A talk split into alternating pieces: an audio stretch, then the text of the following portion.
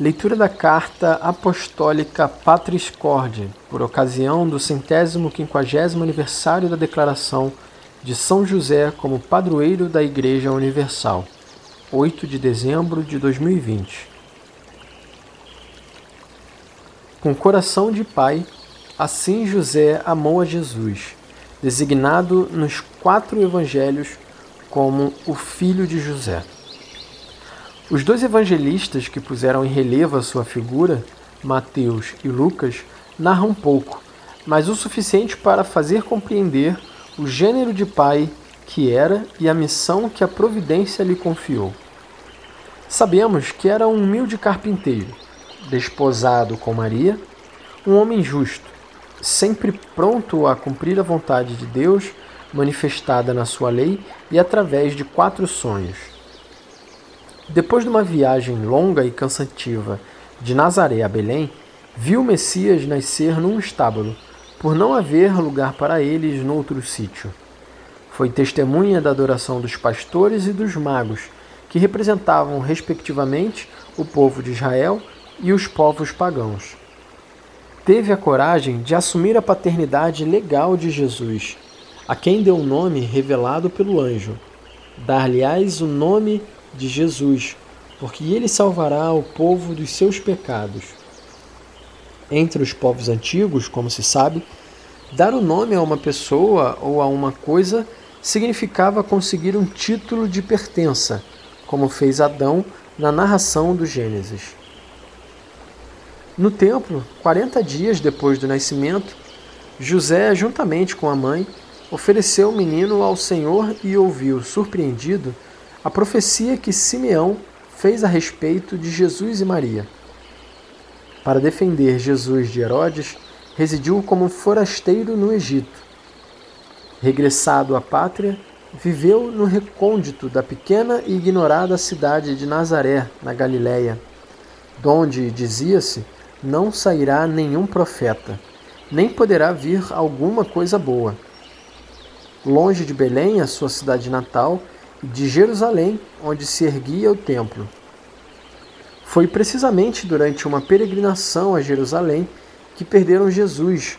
Ele tinha 12 anos e José e Maria, angustiados, andaram à sua procura, acabando por encontrá-lo três dias mais tarde no templo, discutindo com os doutores da lei.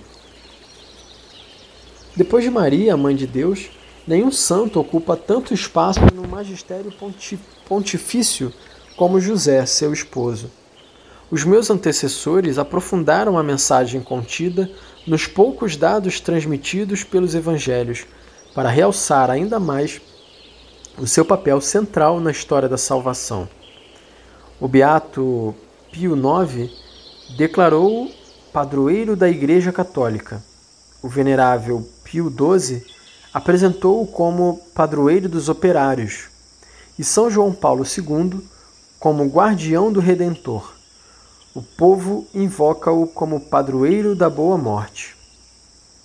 Assim, ao completar esses 150 anos da sua declaração como padroeiro da Igreja Católica, feita pelo Beato Pio, IX a 8 de dezembro de 1870, gostaria de deixar a boca como de Jesus, falar da abundância do coração, para partilhar convosco algumas reflexões pessoais sobre esta figura extraordinária, tão próxima da condição humana de cada um de nós.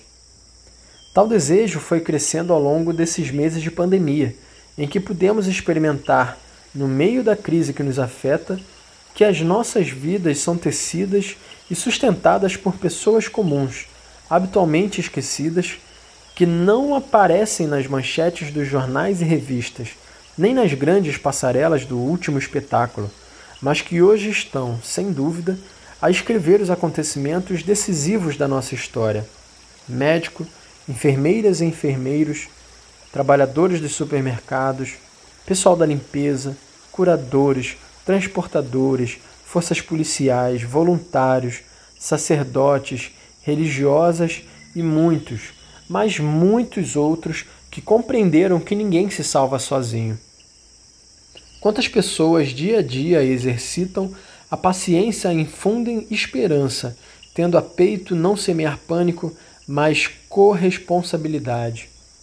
Quantos pais, mães, avós e avós, professores mostram às nossas crianças, com pequenos gestos do dia a dia, como enfrentar e atravessar uma crise, readaptando hábitos, levantando o olhar e estimulando a oração.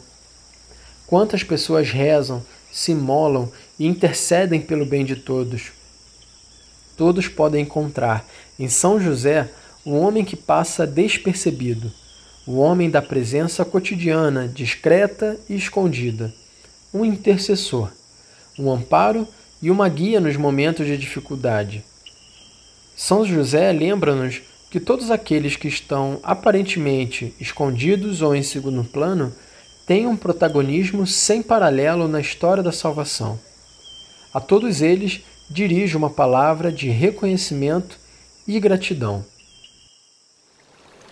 A grandeza de São José consiste no fato de ter sido o esposo de Maria e o pai de Jesus. Como tal, afirma São João Crisóstomo, colocou-se inteiramente ao serviço do plano salvífico. São Paulo VI faz notar que a sua paternidade se exprimiu concretamente em ter feito da sua vida um serviço, um sacrifício ao mistério da encarnação e à conjunta missão redentora, em ter usado da autoridade legal que detinha sobre a Sagrada Família para lhe fazer dom total de si mesmo, da sua vida, do seu trabalho em ter convertido a sua vocação humana ao amor doméstico, na oblação sobre-humana de si mesmo, do seu coração e de todas as capacidades no amor colocado ao serviço do Messias, nascido na sua casa. Por este seu papel na história da salvação, São José é um pai que foi sempre amado pelo povo cristão, como prova o fato de lhe terem sido dedicadas numerosas igrejas por todo o mundo de muitos institutos religiosos, confrarias e grupos eclesiais se terem inspirado na sua espiritualidade e adotado seu nome, e de, há séculos, se realizarem em sua honra várias representações sacras. Muitos santos e santas foram seus devotos apaixonados, entre os quais se conta Teresa de Ávila, que o adotou como advogado e intercessor recomendando-se instantemente a São José e recebendo todas as graças que lhe pedira. Animada pela própria experiência, a santa persuadia os outros a serem igualmente devotos dele. Em todo o manual de orações há sempre alguma a São José. São-lhes dirigidas invocações especiais todas as quartas-feiras, de forma particular durante o mês de março inteiro, tradicionalmente dedicado a ele. A confiança do povo em São José está contida na expressão ite ad Joseph, que faz referência ao período de carestia no Egito, quando o povo pedia pão ao faraó e ele respondia: Ide ter com José. Fazei o que ele vos disser. Tratava-se de José, filho de Jacó, que acabara vendido, vítima da inveja dos seus irmãos, e posteriormente, segundo a narração bíblica, tornou-se vice-rei do Egito. Enquanto descendente de Davi, de cuja raiz deveria nascer Jesus, segundo a promessa feita ao rei pelo profeta Natã, e como esposo de Maria de Nazaré, São José constitui a dobradiça que une o Antigo e o Novo Testamento. Dia após dia, José via Jesus crescer em sabedoria, em estatura e em graça, diante de Deus e dos homens. Como o Senhor fez com Israel, assim ele ensinou Jesus a andar, segurando-o pela mão. Era para ele como o pai que levanta o filho contra o seu rosto. Inclinava-se para ele a fim de lhe dar de comer. Jesus viu a ternura de Deus em José. Como um pai se compadece dos filhos, Assim o Senhor se compadece dos que o temem. Com certeza, José terá ouvido ressoar na sinagoga, durante a oração dos Salmos, que o Deus de Israel é um Deus de ternura, que é bom para com todos e a sua ternura repassa todas as suas obras. A história da salvação realiza-se na esperança para além do que se podia esperar, através das nossas fraquezas. Muitas vezes pensamos que Deus conta apenas com a nossa parte boa e vitoriosa, quando na verdade a maior parte dos seus desígnios se cumpre através e apesar da nossa fraqueza. Isto mesmo permite a São Paulo dizer: Para que não me enchesse de orgulho, foi-me dado um espinho de carne, um anjo de Satanás, para me ferir, a fim de que não me orgulhasse. A esse respeito, três vezes pedi ao Senhor que o afastasse de mim. Mas ele respondeu-me: Basta-te a minha graça, porque a, porque a força manifesta-se na fraqueza. Se esta é a perspectiva da economia da salvação, devemos aprender a aceitar com profunda ternura a nossa fraqueza. O maligno faz-nos olhar para a nossa fragilidade com um juízo negativo, ao passo que o Espírito trala a luz com ternura. A ternura é a melhor forma para tocar o que há de frágil em nós. Muitas vezes o dedo enriste e o juízo que fazemos a respeito dos outros são sinal da incapacidade de acolher dentro de nós mesmos a nossa própria fraqueza, a nossa fragilidade. Só a ternura nos salvará da obra do acusador. Por isso, é importante encontrar a misericórdia de Deus, especialmente no sacramento da reconciliação, fazendo uma experiência de verdade e ternura. Paradoxalmente, também o maligno pode dizer-nos a verdade, mas se o faz é para nos condenar. Entretanto, nós sabemos que a verdade vinda de Deus não nos condena, mas acolhe-nos, abraça-nos, ampara-nos, perdoa-nos. A verdade apresenta-se-nos sempre como Pai misericordioso da parábola. Vem ao nosso encontro, devolve-nos a dignidade, levanta-nos, ordena uma festa para nós, dando como motivo que este meu filho estava morto e reviveu, estava perdido e foi encontrado. A vontade de Deus, a sua história e o seu projeto passam também através da angústia de José. Assim, ele ensina-nos que ter fé em Deus inclui também acreditar que ele pode intervir, inclusive através dos nossos medos, das nossas fragilidades, da nossa fraqueza. E ensina-nos que no meio das tempestades da vida não devemos ter medo de deixar a Deus o timão da nossa barca. Por vezes queremos controlar tudo, mas o olhar dele vê sempre mais longe. De forma análoga, o quanto fez Deus com Maria, manifestando-lhe o seu plano de salvação, também revelou a José os seus desígnios por meio de sonhos, que na Bíblia, como em todos os povos antigos, eram considerados um dos meios pelos quais Deus manifestava a sua vontade. José sente uma angústia imensa com a gravidez incompreensível de Maria, mas não quer difamá-la e decide deixá-la secretamente. No primeiro sonho, o anjo ajuda-o a resolver o seu grave dilema. Não temas conceber Maria, tua esposa, pois o que ela concebeu é obra do Espírito Santo. Ela dará à luz um filho, ao qual darás o nome de Jesus, porque ele salvará o povo dos seus pecados. A sua resposta foi imediata. Despertando do sono, José fez como lhe ordenou o anjo. Com a obediência, superou o seu drama e salvou Maria. No segundo sonho, o anjo dá esta ordem a José: Levanta-te, toma o menino e sua mãe, foge para o Egito e fica lá até que eu te avise, pois Herodes procurará o menino para o matar. José não hesitou em obedecer, sem se questionar sobre as dificuldades que encontraria. E ele levantou-se de noite, tomou o menino e sua mãe e partiu para o Egito, permanecendo ali até a morte de Herodes. No Egito, com confiança e paciência, José esperou do anjo o aviso prometido para voltar ao seu país. Logo que o mensageiro divino, num terceiro sonho, Depois de o informar que tinham morrido aqueles que procuravam matar o menino, lhe ordena, lhe ordena que se levante, tome consigo o menino e sua mãe e regresse à terra de Israel. De novo, obedece sem hesitar. Levantando-se, ele tomou o menino e sua mãe e voltou para a terra de Israel. Durante a viagem de regresso, porém, tendo ouvido dizer que Arquelau reinava na Judéia, em lugar de Herodes seu pai, teve medo de ir para lá. Então, advertido em sonhos, e é a quarta vez que acontece, retirou-se para a região da Galiléia e foi morar numa cidade chamada Nazaré.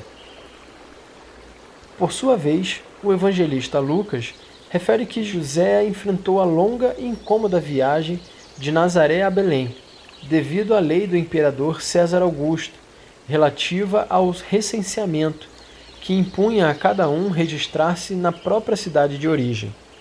E foi precisamente nesta circunstância que nasceu Jesus, sendo inscrito no registro do império como todos os outros meninos. São Lucas, de modo particular, tem o cuidado de assinalar que os pais de Jesus observavam todas as prescrições da lei os ritos da circuncisão de Jesus, da purificação de Maria depois do parto, da oferta do primogênito a Deus.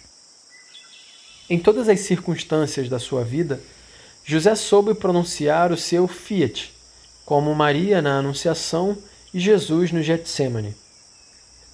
Na sua função de chefe de família, José ensinou Jesus a ser submisso aos pais, segundo o mandamento de Deus.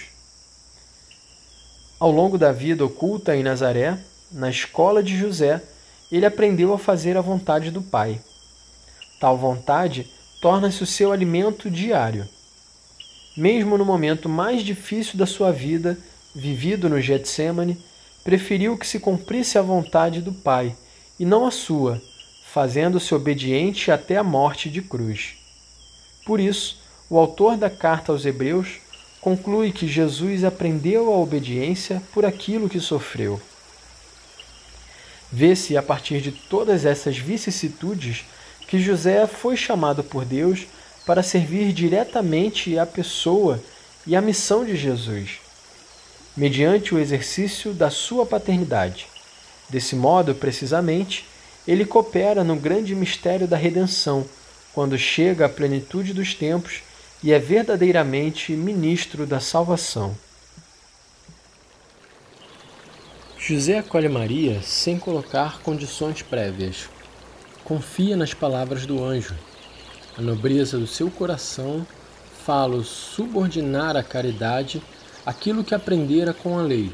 E hoje, neste mundo onde é patente a violência psicológica, verbal e física contra a mulher, José apresenta-se como figura de homem respeitoso, delicado, que, mesmo não dispondo de todas as informações, se decide pela honra, dignidade e vida de Maria.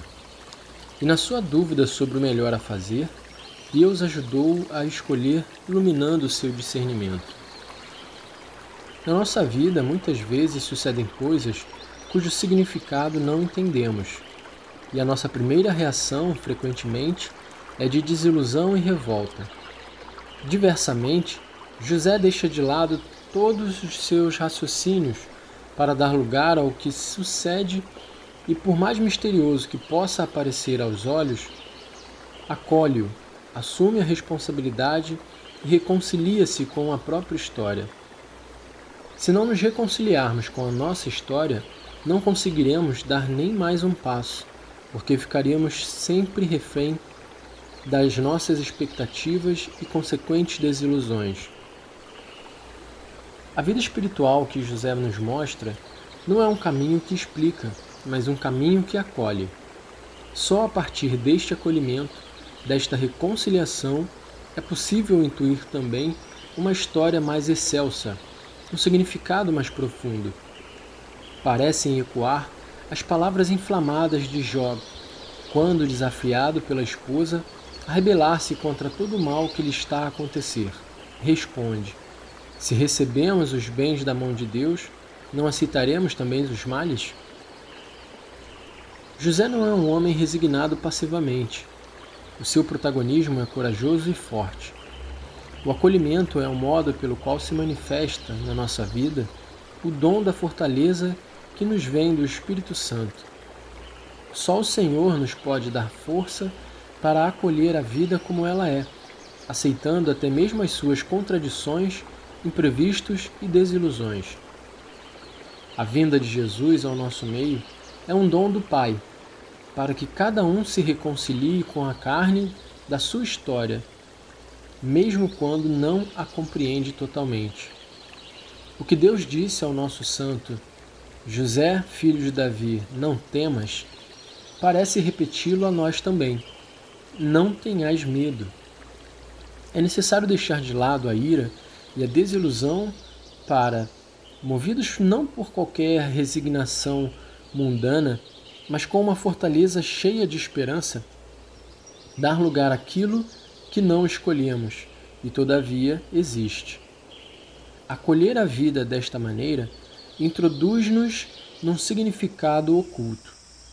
A vida de cada um de nós pode recomeçar miraculosamente se encontrarmos a coragem de a viver segundo aquilo que nos indica o Evangelho. E não importa se tudo parece ter tomado já uma direção errada e se algumas coisas já são irreversíveis. Deus pode fazer brotar flores no meio das rochas. E mesmo que o nosso coração nos censure de qualquer coisa, Ele é maior que o nosso coração e conhece tudo. Reaparece aqui o realismo cristão, que não deixa fora nada do que existe. A realidade, na sua misteriosa persistência e complexidade, é portadora de um sentido da existência, com as suas luzes e sombras. É isto que leva o apóstolo Paulo a dizer: Sabemos que tudo contribui para o bem daqueles que amam a Deus. E Santo Agostinho acrescenta: tudo, incluindo aquilo que é chamado mal. Nesta perspectiva global, a fé dá significado a todos os acontecimentos, sejam eles felizes ou tristes. Assim, longe de nós pensar que crer significa encontrar fáceis soluções consoladoras. Antes, pelo contrário, a fé que Cristo nos ensinou é a que vemos em São José, que não procura atalhos, mas enfrenta de olhos abertos aquilo que lhe acontece, assumindo pessoalmente a responsabilidade por isso. O acolhimento de José convida-nos a receber os outros, sem exclusões, tal como são, reservando uma predileção especial pelos mais frágeis, porque Deus escolhe o que é frágil. É pai dos órfãos e defensor das viúvas, e manda amar o forasteiro. Posso imaginar ter sido do procedimento de José que Jesus tirou inspiração para a parábola do filho pródigo e do pai misericordioso.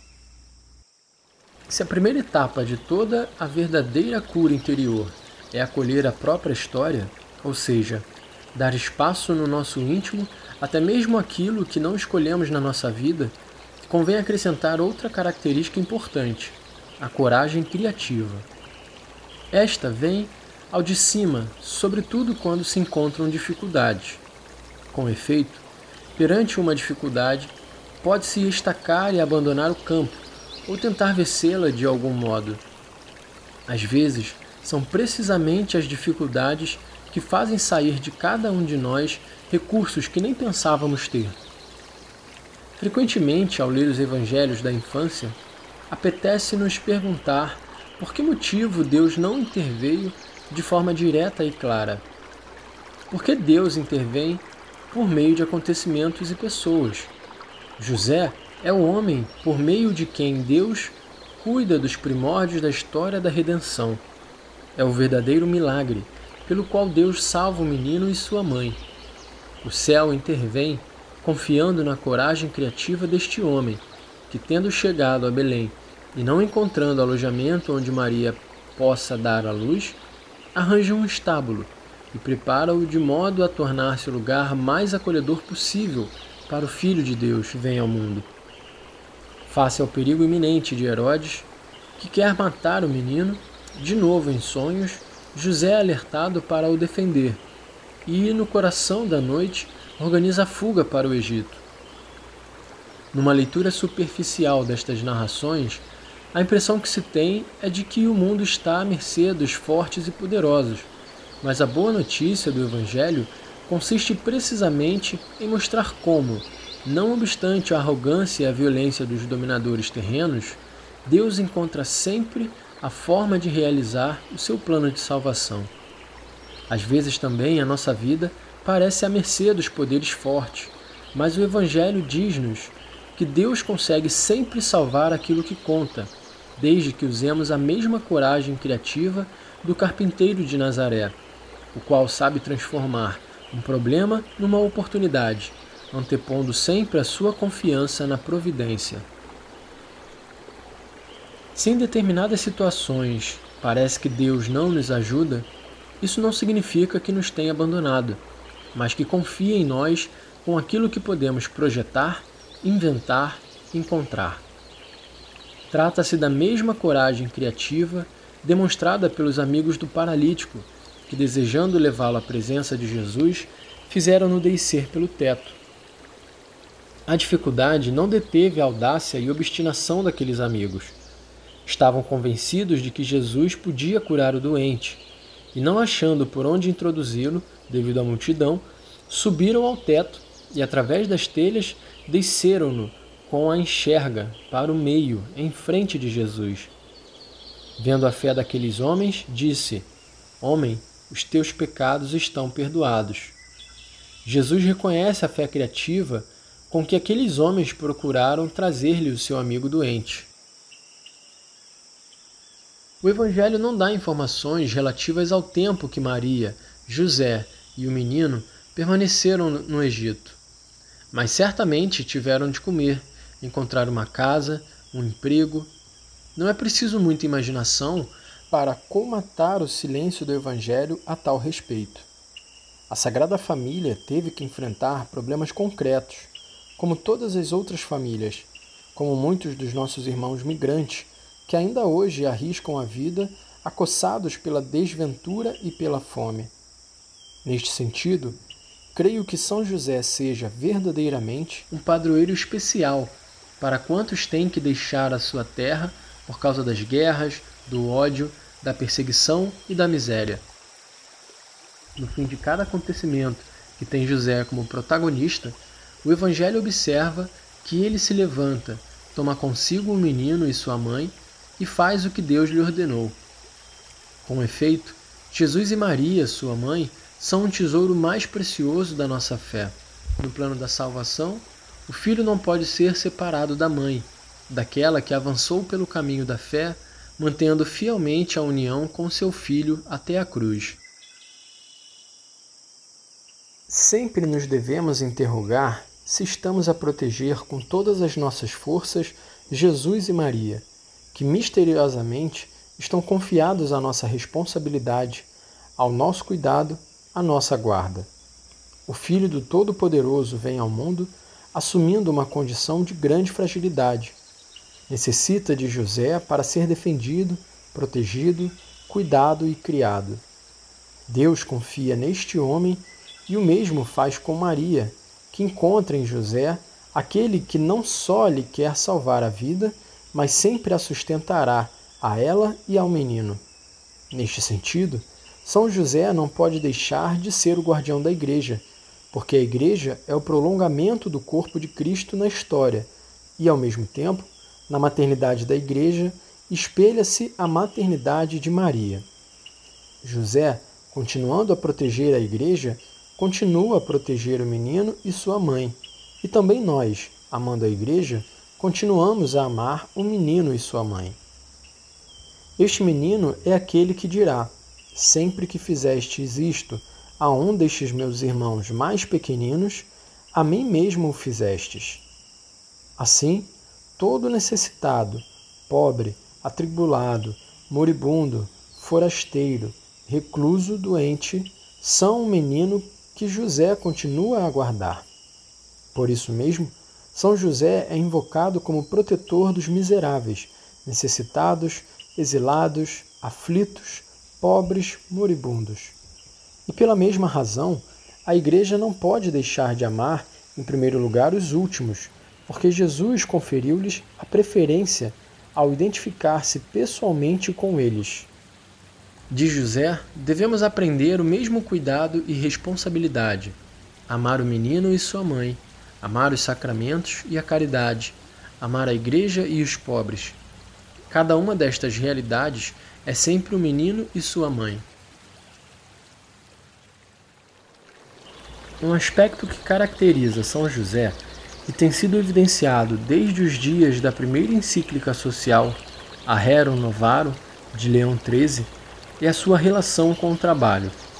São José era um carpinteiro que trabalhou honestamente para garantir o sustento da sua família. Com ele, Jesus aprendeu o valor, a dignidade e a alegria do, do que significa comer o pão fruto do próprio trabalho. Nosso tempo, em que o trabalho parece ter voltado a constituir uma urgente questão social e o desemprego atinge por vezes níveis impressionantes, mesmo em países onde se experimentou durante várias décadas um certo bem-estar, é necessário tomar renovada consciência do significado do trabalho que dignifica e do qual o nosso santo é patrono e exemplo. O trabalho torna-se participação na própria obra da salvação, oportunidade para apressar a vinda do Reino, desenvolver as próprias potencialidades e qualidades, colocando-as ao serviço da sociedade e da comunhão. O trabalho torna-se uma oportunidade de realização, não só para o próprio trabalhador, mas, sobretudo, para aquele núcleo originário da sociedade que é a família. Uma família onde falte o trabalho está mais exposta a dificuldades, tensões, fraturas e até mesmo a desesperada e desesperadora tentação da dissolução. Como poderemos falar da dignidade humana sem nos empenharmos para que todos e cada um tenham a possibilidade de um digno sustento? A pessoa que trabalha, seja qual for a sua tarefa, colabora com o próprio Deus, torna-se, em certa medida, criadora do mundo que a rodeia. A crise do nosso tempo, que é econômica, social, cultural e espiritual, pode constituir para todos um apelo a redescobrir o valor, a importância e a necessidade do trabalho para dar origem a uma nova normalidade em que ninguém seja excluído. O trabalho de São José lembra-nos que o próprio Deus, feito homem, não desdenhou o trabalho. A perda de trabalho, que afeta tantos irmãos e irmãs e tem aumentado nos últimos meses devido à pandemia de Covid-19, deve ser um apelo a revermos as nossas prioridades. Peçamos a São José Operário que encontremos vias onde nos possamos comprometer até se dizer: nenhum jovem, nenhuma pessoa, nenhuma família sem trabalho. O escritor polaco Jan Dobraczynski, no seu livro A Sombra do Pai, narrou a vida de São José em forma de romance. Com a sugestiva imagem da sombra, apresenta a figura de José, que é, para Jesus, a sombra na terra do Pai Celeste. Guarda-o, protege-o, segue os seus passos sem nunca se afastar dele. Lembra o que Moisés dizia a Israel: Neste deserto, vistes o Senhor, vosso Deus, conduzir-vos como um pai conduz o seu filho, durante toda a caminhada que fizeste até chegar a este lugar. Assim José exerceu a paternidade durante toda a sua vida. Não se nasce pai, torna-se tal. E não se torna pai apenas porque se colocou no mundo um filho, mas porque se cuida responsavelmente dele. Sempre que alguém assume a responsabilidade pela vida de outrem, um certo sentido exercita a paternidade a seu respeito. Na sociedade atual, muitas vezes os filhos parecem ser órfãos de pai. A própria igreja de hoje precisa de paz. Continua atual a advertência dirigida por São Paulo aos Coríntios. Ainda que tivesses dez mil pedagogos em Cristo, não terias muitos pais. E cada sacerdote ou bispo deveria poder acrescentar como o apóstolo: Fui eu que vos gerei em Cristo Jesus pelo Evangelho. E aos Gálatas diz: Meus filhos, por quem sinto outra vez dores de parto, até que Cristo se forme entre vós. Ser pai significa introduzir o filho na experiência da vida, na realidade. Não segurá-lo nem prendê-lo, nem subjugá-lo, mas torná-lo capaz de opções de liberdade, de partir. Talvez seja por isso que a tradição, referindo-se a José, ao lado do apelido de pai, colocou também o de castíssimo. Não se trata de uma indicação meramente afetiva, mas é a síntese de uma atitude que exprime o contrário da posse. A castidade é a liberdade da posse em todos os campos da vida. Um amor só é verdadeiramente tal quando é casto. O amor que quer possuir acaba sempre por se tornar perigoso. Prende, sufoca, torna infeliz. O próprio Deus amou o homem com amor casto, deixando-o livre, inclusive de errar e opor-se a ele. A lógica do amor é sempre uma lógica de liberdade, e José soube amar de uma maneira extraordinariamente livre. Nunca se colocou a si mesmo no centro, soube descentralizar-se, colocar Maria e Jesus no centro da sua vida. A felicidade de José não se situa na lógica do sacrifício de si mesmo, mas na lógica do dom de si mesmo. Naquele homem nunca se nota frustração, mas apenas confiança. O seu silêncio persistente não inclui lamentações, mas sempre gestos concretos de confiança. O mundo precisa de paz, rejeita os dominadores, isto é, rejeita quem quer usar a posse do outro para preencher o seu próprio vazio. Rejeita aqueles que confundem autoridade com autoritarismo, serviço com servilismo, confronto com opressão, caridade com assistencialismo, força com destruição. Toda a verdadeira vocação nasce do dom de si mesmo, que é a maturação do simples sacrifício.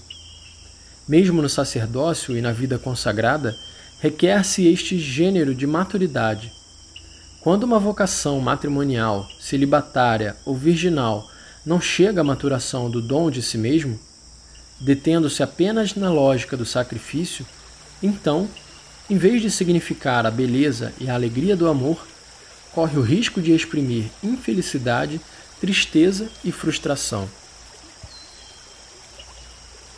A paternidade que renuncia à tentação de decidir a vida dos filhos sempre abre espaços para o inédito.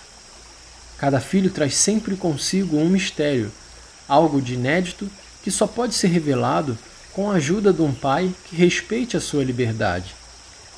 Um pai sente que completou a sua ação educativa e viveu plenamente a paternidade apenas quando se tornou inútil, quando vê que o filho se torna autônomo e caminha sozinho pelas sendas da vida quando se coloca na situação de José, que sempre soube que aquele menino não era seu, fora simplesmente confiado aos seus cuidados.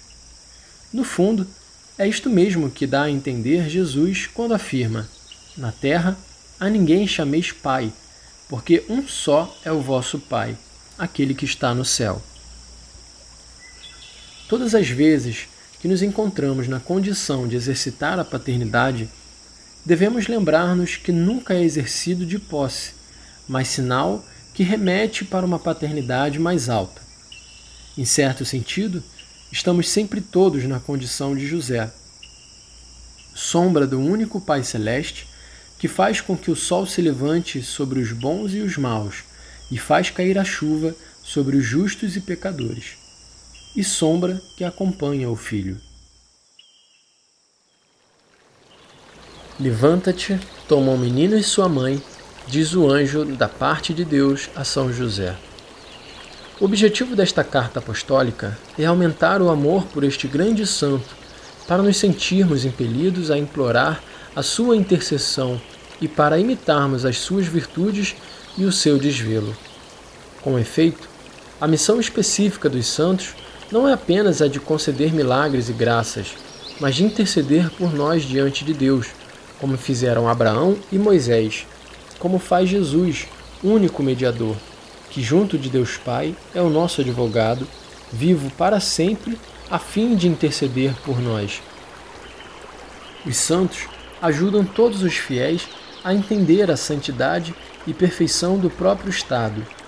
A sua vida é uma prova concreta de que é possível viver o Evangelho. A semelhança de Jesus que disse: Aprendei de mim, porque sou manso e humilde de coração, também os santos são exemplos de vida que havemos de imitar. A isto nos exorta explicitamente São Paulo: Rogo-vos, pois, que sejais meus imitadores.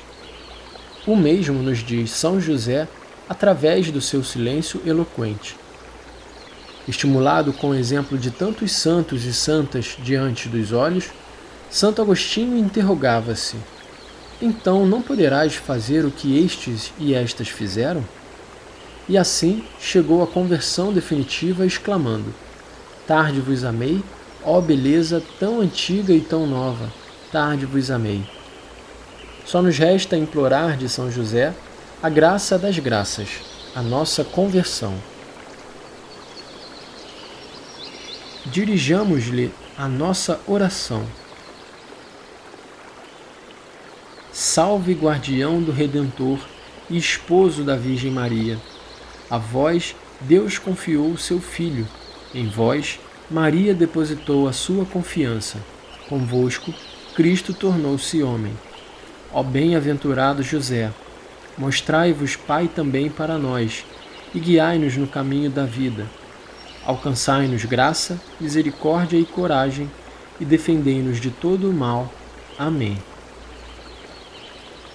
Roma, em São João de Latrão, na solenidade da Imaculada Conceição da Bem-aventurada Virgem Maria, 8 de dezembro do ano de 2020, oitavo do meu pontificado.